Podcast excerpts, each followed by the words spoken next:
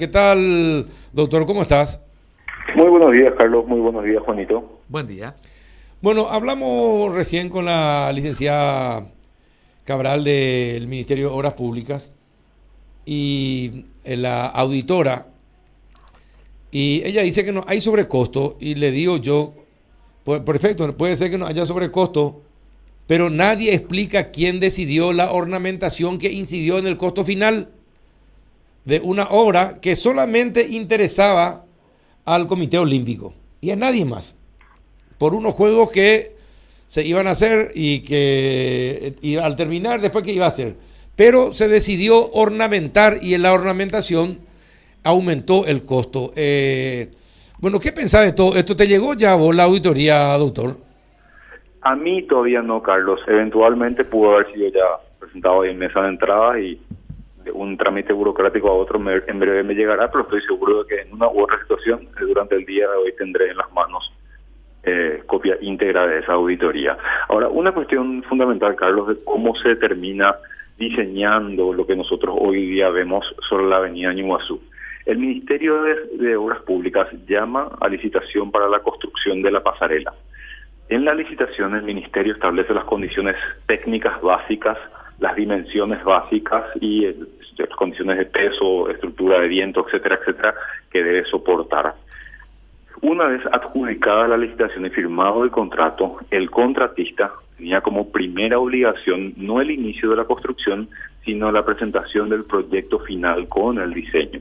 Ahí ya no había nada que hacer respecto al precio a ser incorporado a la obra. El precio ya fue ofertado antes el, el diseño no pudo determinar ningún incremento en el precio. Los incrementos del precio al contrato firmado vinieron después con dos adendas que justamente la Dirección de Contrataciones Públicas consideró injustificadas y por eso eh, es que calificó de irregular al procedimiento, de, de irregulares a estas adendas y remitimos a sumario al proveedor.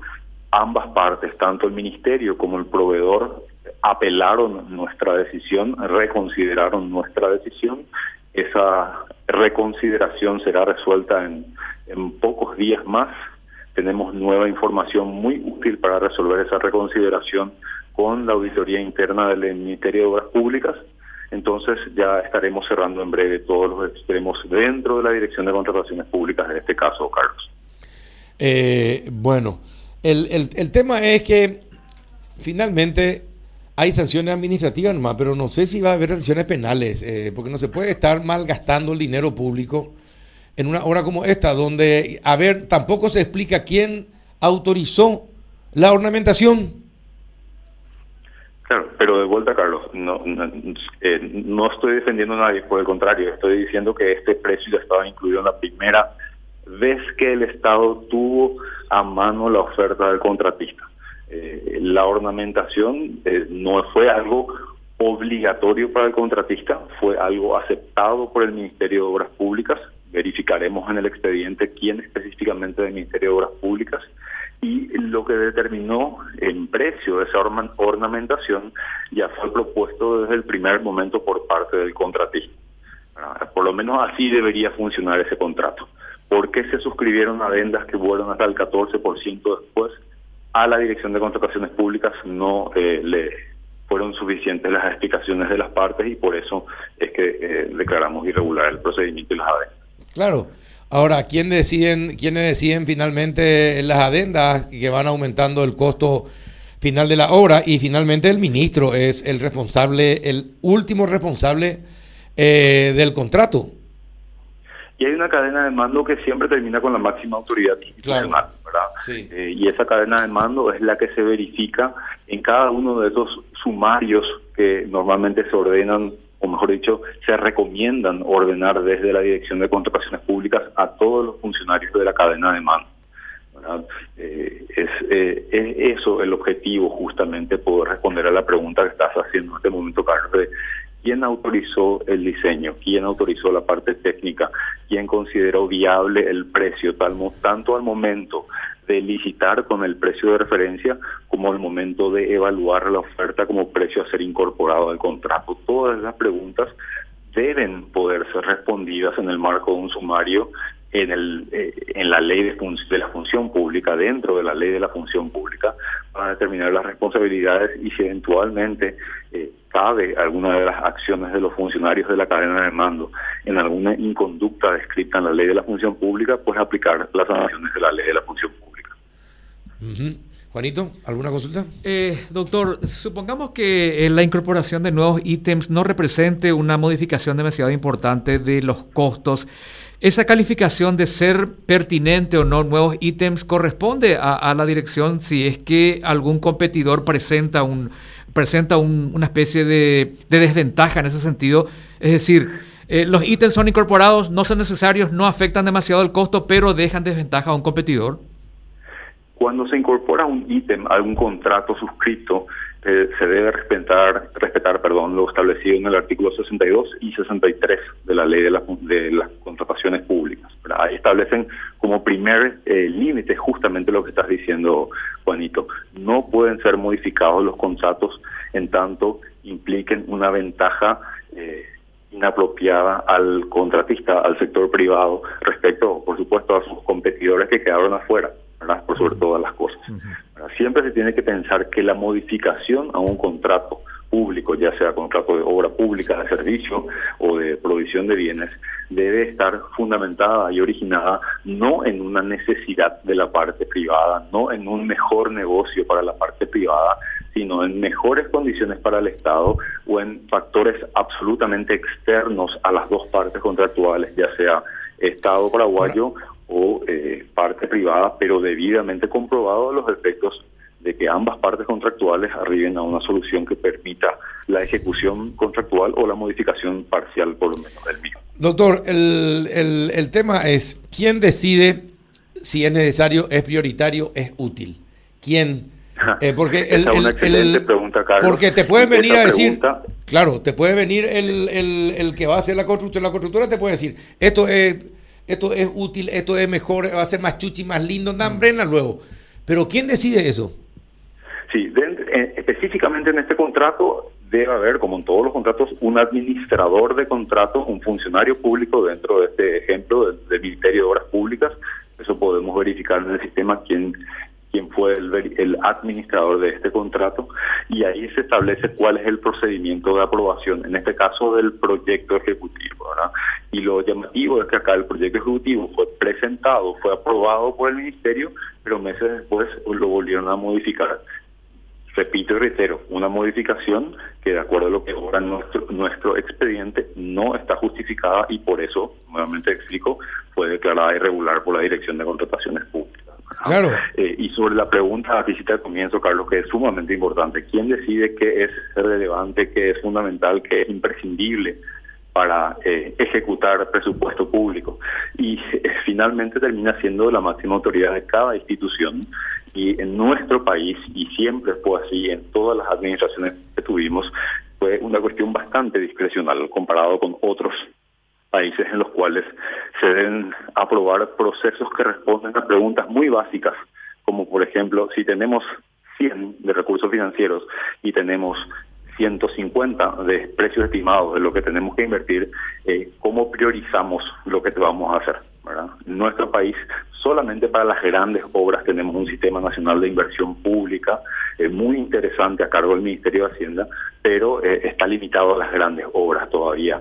necesitamos ampliar y justamente la ley de contrataciones públicas está en estado de proyecto dentro de la presidencia de la República, ya avanzó, pero todavía no fue al Parlamento, tiene incorporado el concepto de cadena de suministro y la primera parte de la ley, de la cual se va a encargar ahora el Ministerio de Hacienda, si eventualmente es aprobada la ley, habla de todo el análisis previo a la compra, a la contratación, de responder a esas preguntas básicas.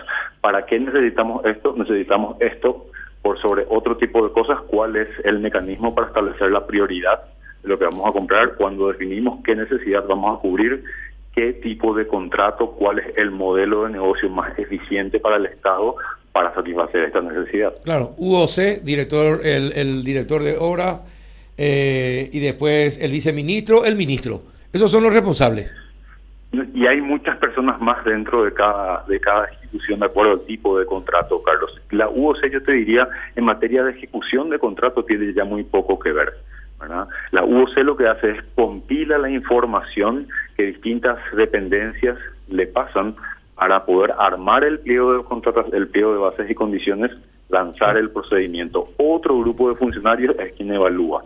La UOC realiza toda esa gestión burocrática para que esto se mueva y cuando termina de adjudicarse la licitación y de firmarse el contrato, esa, esa eh, gestión burocrática pasa al administrador del contrato. Y el administrador del contrato dependerá de cada tipo de contrato. A lo mejor puede ser la dirección de vialidad o la dirección de obras en el Ministerio de Obras Públicas, puede ser insumos estratégicos del Ministerio de Salud o puede ser una dependencia especializada en medicina por imagen en el Ministerio de Salud, de acuerdo a qué se esté comprando. A veces es el área de tecnología de cada institución, eso dependerá de cada contrato. Pero esa es una, ese es un rol fundamental que comenzó a dimensionarse públicamente en cuanto a funciones recién desde finales del año 2019 cuando lanzamos eh, desde la Dirección de Contrataciones Públicas el sistema de seguimiento de contratos, que no es eh, nada más que un mecanismo a través del cual la ciudadanía puede ver los documentos que demuestran la ejecución contractual. pero, doctor, es una,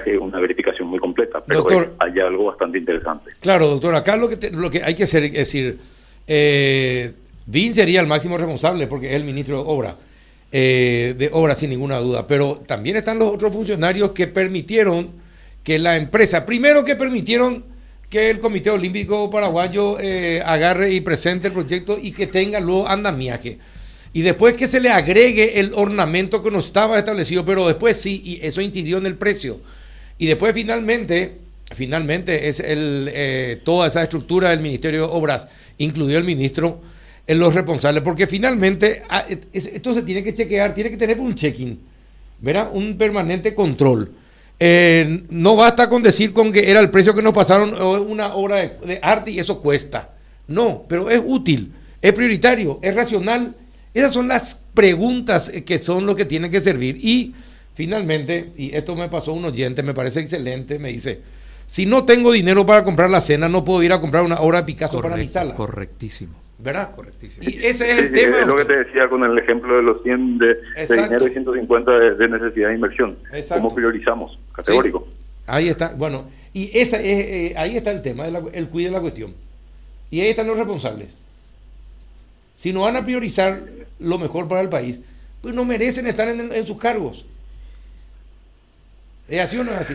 hay una autocrítica muy importante también que tenemos que hacer como administración pública, Carlos, en el sentido de eh, que cuando se asignan presupuestos tan importantes a distintas instituciones públicas, se establezcan también los mecanismos no solamente de control a posteriori, sino de, explicación de en qué y cómo se implementará ese dinero al momento de, licitar antes de gastar el dinero, antes de invertir también si querés llamar así. Mm. Pero es muy importante establecer esos mecanismos, ¿verdad? Porque si no llegamos a esto, eh, estamos en desacuerdo con, a lo mejor ahora, con la implementación de esa obra con ese costo, eh, pero el dinero probablemente ya fue eh, en su gran mayoría invertido o pagado, eh, la obra está culminada, ya pasó el momento de discutir sobre la viabilidad o no, la necesidad o no de esta u otra obra. Tenemos que habilitar los espacios para discutir en su momento, en un momento oportuno, la viabilidad, la necesidad, la pertinencia de la obra en el marco de nuestra realidad presupuestaria. Eso es una deuda enorme que tenemos como administración desde hace mucho tiempo. Ahora, doctor, eh, está en la web, baja en la web y analiza eh, el informe. No vaya a esperar que te sí, categórico. No, no, no, eso, eso, eso es categórico, Carlos. El contenido del informe, por supuesto, ya lo conocemos.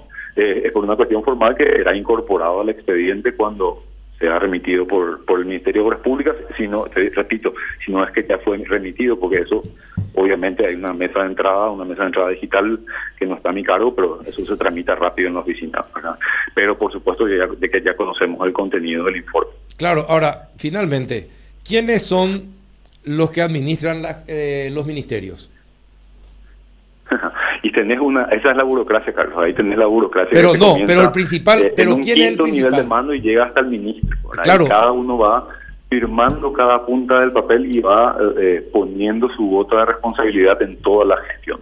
Sí. por supuesto que hay una máxima autoridad que da una suerte de cobertura total de responsabilidad a lo que pasa en cada una de las instituciones. A veces esa máxima autoridad es unipersonal, a veces es un colegiado, pero siempre la máxima autoridad la que eh, lleva gran parte de la responsabilidad de lo que se está realizando y para deslindar esa responsabilidad quedan solamente los procesos eh, formales que establece la ley como los sumarios y este tipo de investigaciones que realiza la Dirección de Contrataciones Públicas, a veces Contraloría, a veces Auditoría.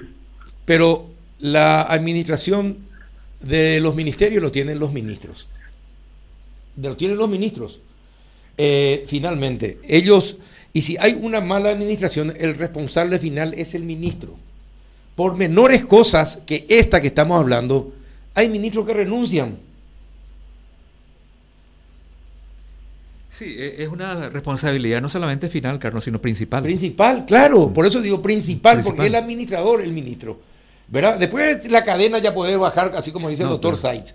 Pero el, el principal administrador es el ministro. Y por cosas menores renuncian los ministros. Así es. ¿Verdad? Una obra que no tiene sentido, una obra ornamentada con menos sentido aún, que encarece y, después nosotros, ah, no, ya se pagó, ni qué pilla ya se pagó todo, ya no. No, algo tiene que haber. Tiene, que, tener su consecuencia. alguna consecuencia. tiene que tener, doctor. Sí, categórico que sí. Eh, no, no cabe la menor duda que tienen que haber consecuencias siempre, pero déjame excusarme respecto a la pregunta sobre quién es eh, quién tendría que abandonar el cargo, quién tiene que ser responsable, porque, bueno, yo puedo opinar hasta la ley de contrataciones públicas, después ya no, no es mi rama. Bien, perfecto. Un abrazo, doctor, gracias por tu tiempo. Muchas gracias a ustedes, Carlos. Hasta luego.